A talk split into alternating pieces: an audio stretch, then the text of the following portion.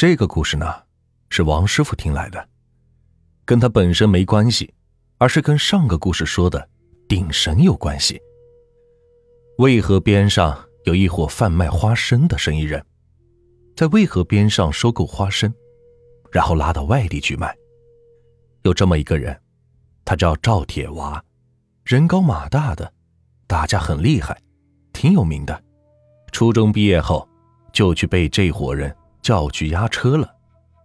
这所谓的押车，其实就是去跟车，怕遇见一些不讲道理的、需要武力解决的事情，而带几个能打的人。这伙做生意的经常碰见一些难缠的、讹钱的，所以每次出车都会带好几个人。就这么跟车跟到年底，这伙贩卖花生的人这一年也是赚了不少。也没亏待他，把这一年的辛苦钱也给他了。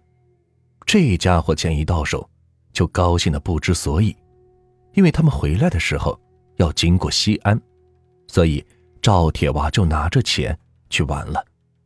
同行的人也管不了，就任由他去了。这家伙寻思着是去哪里玩好呢？玩过之后再买一些年货回去，好好的过个年。以前家里穷，过年没好吃的，没好穿的。这回咱自己有钱了，爱干啥干啥。这逛了一天，也买了不少东西，钱也花了不少，就去车站坐车，准备回家。但是呢，也该他倒霉，走到车站，看见几个人拿着扑克牌在那押宝，便兴致勃勃的围在那儿看了起来。没多大一会儿。有个人就赢了好几百，赵铁娃一看是眼红了，这钱来的是真快呀！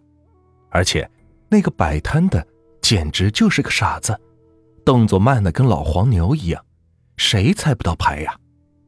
赵铁娃一激动就玩了起来，开始是赢了几把，更上瘾了，也忘记了他老板给他说过的话了。当他准备再压的时候，一个人碰了他。兄弟，还想赢不？敢不敢玩的大的？有啥不敢的？他头也不抬，他跟了一年车，自以为是见了世面，装作很牛的样子。走，换个地方，这地方不行，玩的不过瘾。旁边几个人也附和着。就这样，他跟别人一起去了西郊。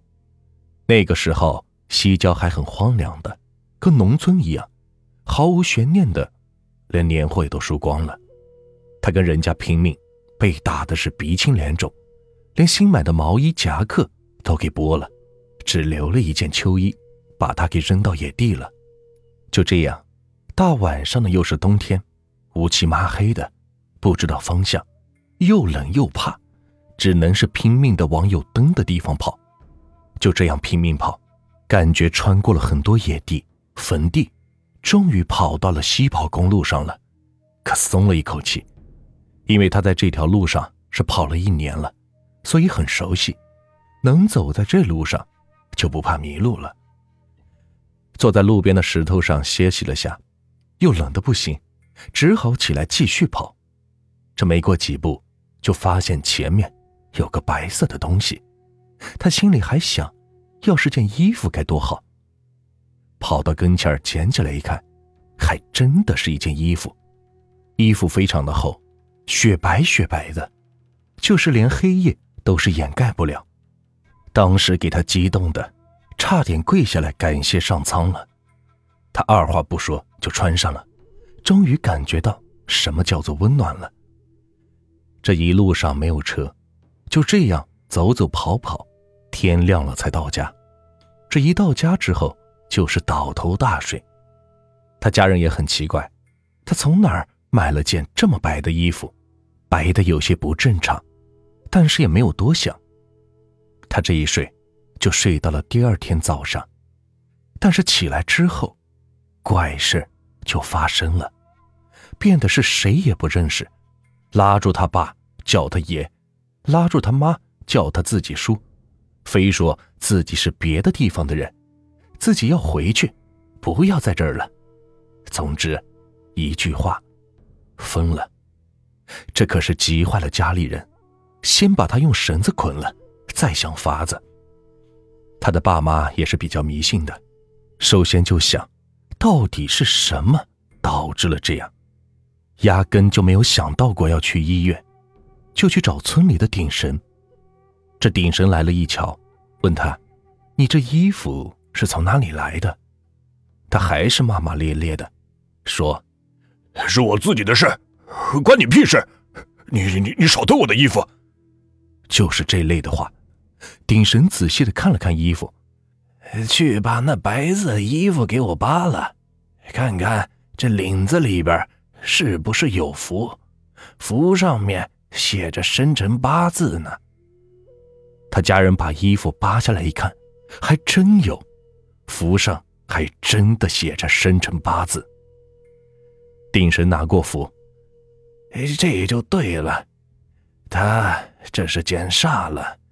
这衣服是被人医治过的，衣服里边有人的魂魄，这是害人的法你孩子穿上了，就让他上身了。你把这衣服给我叠好，找个石头压住，晚上十一点，我过来给你医治。他的家人就赶紧照办了。说也奇怪，这衣服一被石头压住。他儿子就乖乖的睡了，不闹腾了。这到了晚上，鼎神来了做法，安好神位之后，念了一大堆听不懂的经文，然后拿起衣服放到火上去烧。诡异的事情发生了，衣服并没有起火，而是化成了水。开始时是一滴一滴的，不到半分钟，就像从衣服上淋水一样。这没过多久。整个衣服化成了地上的一滩水，成了。定神舒了口气，三天别出门，晚上叫叫魂儿。三天后，赵铁娃还真的好了，和之前一样是活蹦乱跳的。